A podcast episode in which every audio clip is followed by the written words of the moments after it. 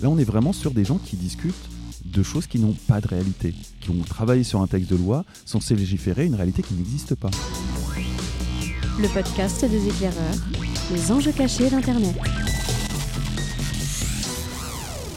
Bonjour à tous et bienvenue dans le podcast des éclaireurs du numérique numéro 39 avec comme chaque semaine Fabrice Epelboin, salut Fabrice. Bonjour. Damien Douanil, salut Damien. Ni hao. Toujours dans un droit calme, ça y est, maintenant il a décidé de teaser les sujets dans son bonjour. C'est un nouveau style.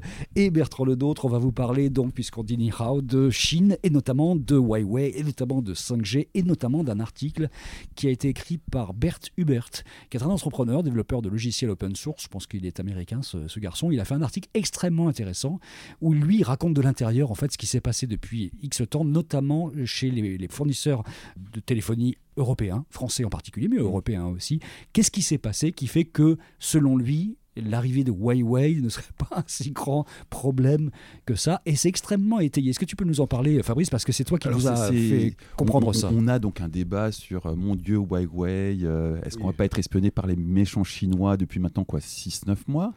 Euh, Juste pour qui- expliquer quand même qui est sur le réseau 5G. euh, alors qui qu'il- sont les- qu'il- voilà. il s'agit d'upgrader notre réseau Ils de ont, 4G ils ont la en techno 5G. de base. Ils ont la quand même. techno. Euh, Il n'y a, il y a pas des masses de, de fabricants qui sont capables de nous fournir du Il y matériel. a du Nokia, et- du Ericsson en face, c'est ça, ça, mais Voilà, pas Nokia, extrêmement. Ericsson, Ouais. Peut-être qui- du Cisco. Non, du même pas, Cisco. non, non, même pas, même pas. Non, mais il y a une boîte américaine. Oui, j'ai il y oublié en le a nom. une, je sais plus Et puis il y a Huawei, qui non seulement sont les moins chers, mais sont très très compétitifs et de très bonne qualité. Et donc un veto du gouvernement Et jusqu'à donc présent. les Américains, dans leur guerre commerciale et pas technologique avec la Chine, euh, font tout pour bloquer Huawei. Les Européens, dans leur suivisme habituel avec les Américains, font tout pour bloquer Huawei. Ça a donné lieu à des propositions de loi complètement idiotes qui, Dieu merci, ne sont pas passées, avec un discours politique parfaitement déconnecté de toute forme de réalité.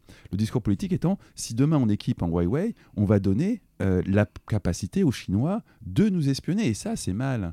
Et en fait, la réalité qui est décrite dans cet article euh, est, est confondante de déconnexion parfaite et absolue des élites face à une réalité technologique qu'ils ne comprennent plus du tout du tout. Alors, ce qu'il dit dans son article, notamment en français, puisque c'est un article écrit en anglais, choisir Huawei à ce stade n'est pas spécifiquement un changement radical, mais simplement une continuation de la politique existante pour la plupart des fournisseurs. Ça demande explication. En fait, c'est sa thèse. La, ça. la- Oui. la- la réalité, c'est que toutes les telcos européennes, depuis maintenant euh, plusieurs décennies, sont gérées par des financiers.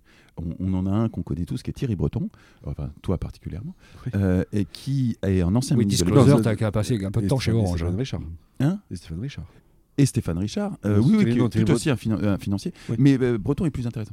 Euh, mais enfin, les gens comme Thierry Breton ou Stéphane Richard, qui sont incontestablement très très bons en économie, gèrent toutes les telcos européennes. Le résultat, c'est que euh, c'est des boîtes qui ont été gérées pour produire le maximum de résultats, le plus de marge, pour faire augmenter le plus possible un cours de bourse. Et pour ça, bah, il y a des techniques assez classiques qui consistent à faire de l'acquisition et puis outsourcer les fonctions de l'entreprise qui ne dégagent pas suffisamment de marge. Qu'est-ce qu'ils ont outsourcé ces 20 dernières années? Les fonctions techniques. Et ils sont concentrés sur les fonctions financières, le marketing, des choses qui étaient vraiment à très haute valeur ajoutée. Tout le reste a été outsourcé et a été outsourcé. glo- globalement aussi, c'est le, le sens qu'avaient beaucoup de boîtes européennes qui Oui, euh, oui, oui, oui. de dégager. On voit bien Alcatel qui est mort, etc. Non, on, a, mais on a dégagé tout- énormément de choses. C'est pas spécifique au telco. Oui, voilà. Toutes les boîtes sont depuis euh, la fin des années 80 gérées par la fonction finance. Et toutes ont outsourcé tout ce qui était Alors rentable. même la fonction finance qui est la facturation a été outsourcée depuis très très longtemps. Enfin, toute la facturation oui, oui. que vous recevez, ça n'est absolument pas. Il y a les une telcos large part qui de la font, facturation qui est outsourcée à des boîtes qui sont en Israël. Ouais. Donc typiquement la facturation, pour faire la facturation, il faut filer tes données personnelles. Quand on sait que dans la facturation aujourd'hui, vous avez toutes les données avec tous les appels euh, minute par minute qui sont là, c'est que vous donnez des informations absolument euh, cruciales sur la vie privée de chacun à un autre pays ou une autre boîte. hein. Et tout ça est, est, est outsourcé depuis longtemps. Ouais. Typiquement, au- en 2020, à l'heure où on parle, euh, vous avez plus de 100 millions de lignes téléphoniques européennes qui sont opérées en Chine par Huawei. Mm. Et ça ne prend même pas en compte le fait que, par exemple, euh, si vous avez des lignes opérées par euh, Nokia, bah, en réalité, elles sont opérées en Chine par des ingénieurs chinois recrutés en ce moment même sur LinkedIn. Je cite Bert Hubert qui dit Grâce à l'externalisation effrénée, ils sont devenus totalement dépendants de fournisseurs et de réseaux et d'autres tiers. Et en fait, la réalité, c'est qu'aujourd'hui, tous les ingénieurs ont commencé à fuir tous ces telcos parce qu'il n'y avait plus rien d'intéressant qui s'y faisait à l'intérieur. Ils sont tous partis chez les fournisseurs de ces gens-là, en fait, qui sont euh, pas nécessairement des fournisseurs français, loin de là. Oui, même. donc du coup, Ouais. ils n'arrivent même pas à recruter des profils techniques. Parce que qui va aller c'est travailler plus du dans tout sexy d'aller bosser chez un telco quand on est C'est- ingénieur aujourd'hui. C'est hein. complètement stupide. hein. C'est Ouais. c'est, euh, attendre patiemment qu'on soit viré parce que tout d'un coup on a décidé d'outsourcer votre fonction. Donc du coup personne n'y va.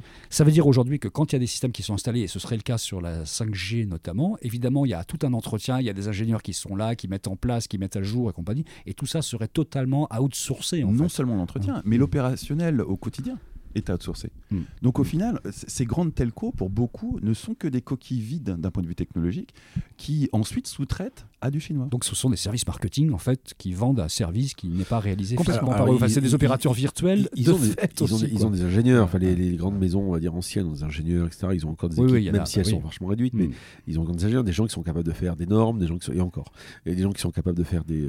À la grande époque, ils savaient faire de la, de la norme, de, de la, de la norme, ils savent plus. Oui, aujourd'hui je sais pas. Euh, mais euh, ils sont capables de faire, de faire un cahier des charges, Mm. bien sûr quand même. Mais justement, un cahier des charges qu'ils vont, qu'ils vont proposer à des sociétés qui, elles, après, vont leur dire bah, nous, notre solution, c'est celle-là. Et puis après, ils vont voir comment adapter cette solution au réseau, faire en sorte que ça fonctionne. Sur la dimension industrielle et hardware de l'affaire, apparemment, euh, l'affaire est jouée, c'est complètement à l'extérieur que ça se passe. C'est Euh, c'est joué depuis longtemps et c'est là que justement le débat politique qui arrive et qui euh, ne fait même pas semblant de découvrir la Lune, hein, parce qu'ils sont en train de fantasmer sur euh, quelque chose qui n'existe pas, qui n'a pas de réalité.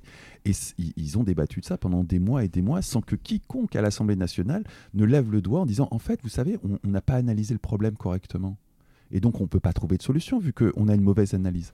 Et ça, c'est systématique dans les choses technologiques. C'était le cas pour la loi Avia, c'est le cas pour toutes les lois technologiques qui partent d'une mauvaise analyse. La loi fake news, tout ça part d'une mauvaise analyse des choses techniques.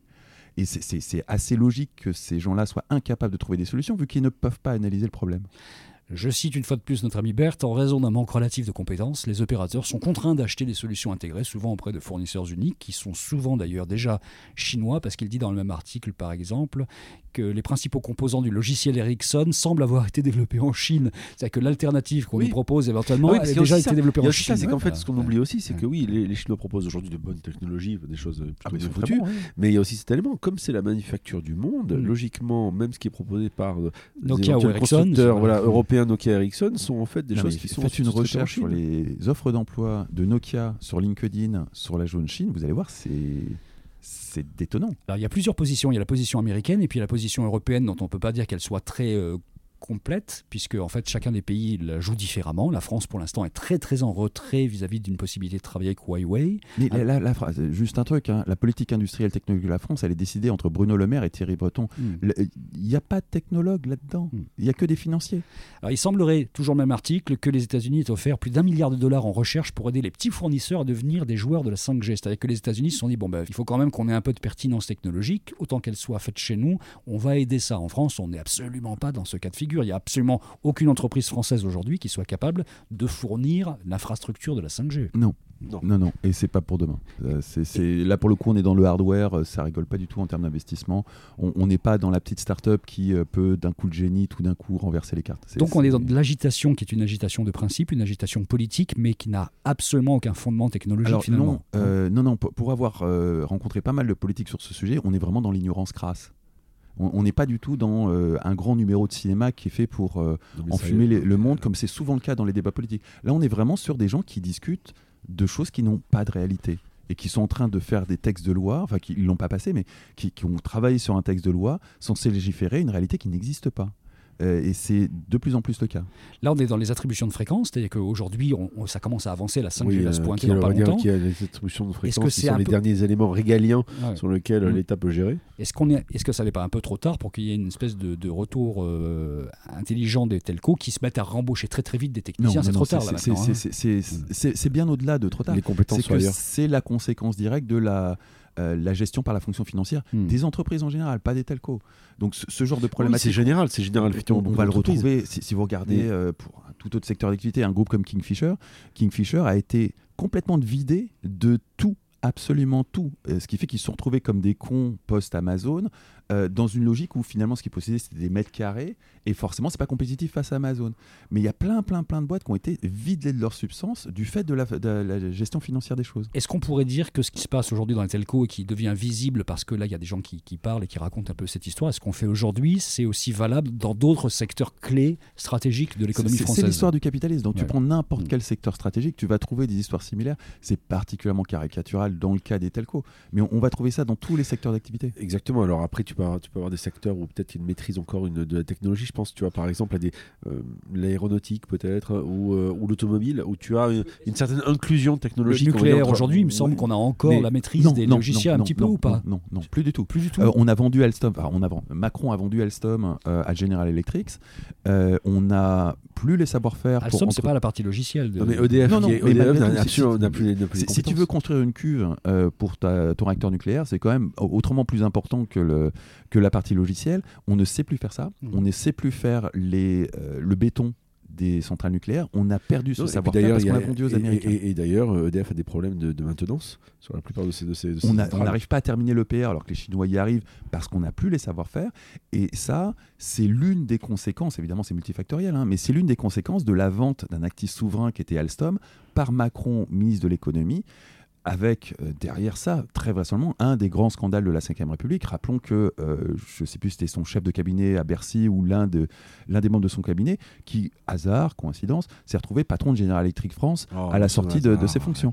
Et des, des cas comme ça, on en a une multitude. This is fake news. Oh, c'est un hasard. unfortunately, it's not. Euh, et, et c- non, non, malheureusement, c'est pas du tout la Ouais. fake news. Ça Mm. fait partie des grands. Après, euh, c'est un grand classique dans la Ve République, hein. mais on a vendu un actif souverain qui touche d'une part notre capacité à être autonome d'un point de vue énergétique, et d'autre part notre capacité militaire. Mais tout ça pour dire que très concrètement, oui, on a euh, dans tous les domaines aujourd'hui dans des sociétés donc, qui sont, comme tu le disais, pilotées par la fonction financière, ou dans l'optimisation du résultat, euh, ils pensent que de dégager et d'externaliser des choses qui peuvent être cruciales, ben, quelque part, d'autres le feront très bien, ce qui est la mécanique même, puisqu'en fait, Et puis ça marche en termes de valorisation boursière, en termes de. Enfin, c'est, oui, ce on en arrive à quoi? C'est le fantasme. Typiquement, euh, Alstom était dans cette, Alcatel était dans cette logique-là. C'était le fantasme de l'entreprise plateforme. C'est le fait de dire, euh, nous, on est une entreprise qui finalement va, va être ouverte aux autres, on va se construire. La seule différence, c'est que les Européens ont été infoutus de mettre en place ça. Par contre, un Amazon a complètement compris comment ça fonctionnait.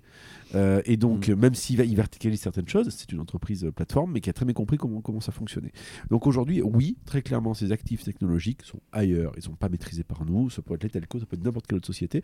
Je dis à la rigueur peut-être l'automobile, qui a encore quand même des, des ingénieurs dans la construction. Parce qu'en fait, de- traditionnellement, de l'automobile, les- l'automobile, on a un américain qui est Tesla qui euh, rend open source hein, tous ses brevets et qui clairement domine le marché de l'automobile de demain. Et on a des Européens qui avancent en ordre dispersé sans être capables de foutre des synergies en place et qui chacun euh, Oui, mais ont leur vision spécifique de l'électricité. on est d'accord. Mais ce que je veux dire, c'est que dans le schéma de construction d'une bagnole, je mets de côté Tesla, euh, Ils ont pas la classique, c'est Valeo travaille main dans la main Mm. avec un Renault, par exemple. Autrement dit, Valeo, voilà. les, les- les innovations viennent de Valeo, mais elles ont été très souvent pilotées par un Ouais, constructeur qui dit je veux ça. Donc il y a un travail qui est réel, l'aéronautique aussi, il y a encore des choses comme ça. Mais effectivement, tu as raison. Un exemple comme Tesla montre que c'est possible de faire différemment. Et la peur, je l'avais lu, c'est il y a quelques années, donc, du constructeur, par exemple, du patron de, de Mercedes, c'est de dire demain, j'ai peur d'être le Foxconn d'un Tesla. C'est-à-dire en gros, Oui. une marque arrive et dit je veux une bagnole, tu sais faire des bagnoles toi Daimler-Benz, fais-moi une bagnole. Ça arrivera peut-être, mais on n'en est pas encore là, à la différence justement de d'autres sociétés où aujourd'hui, en gros, quelque part, c'est un peu les Foxconn, donc en gros les agrégateurs de, euh, de, euh, de technologies Oui, proposées par marques de d'autres. téléphonie mobile ou presque, c'est ça. hein. Je pense que si Bon, on enlève Samsung et, et Apple, tout le reste, grosso merdo fabriqué au même endroit. Et, encore, euh, Et Apple, encore, Apple, Apple a des écrans Samsung. On va terminer par une petite citation, toujours extraite de l'article, euh, une citation de Scott Petty, qui est directeur de la technologie chez Vodafone UK, qui dit Nous ne faisons confiance à personne, qu'il siège en Chine ou aux États-Unis, et aucun opérateur ne le devrait. Notre travail consiste à protéger nos clients. Évidemment, ça, c'est une déclaration d'intention. On est tellement, tellement loin de tout ça. Et une fois de plus, on en a parlé dans cette émission, dans ce rendez-vous. On l'a déjà fait, la souveraineté, qu'elle soit euh, des data, du numérique en général, de la technologie, du hardware, du, euh, de l'industrie. Aujourd'hui, c'est une vaste fumisterie. Il n'y a plus aucune souveraineté nulle part. On, on hein, est donc, une euh, colonie, et ce depuis un bout de temps. Ouais. Et il y a un moment, il va juste falloir se poser. Ce serait peut-être l'occasion des prochaines présidentielles. Se poser, regarder ça en face et se dire ok, c'est quoi notre marge de manœuvre maintenant? Merci à vous deux. À la, À semaine semaine prochaine. prochaine. Salut. Salut.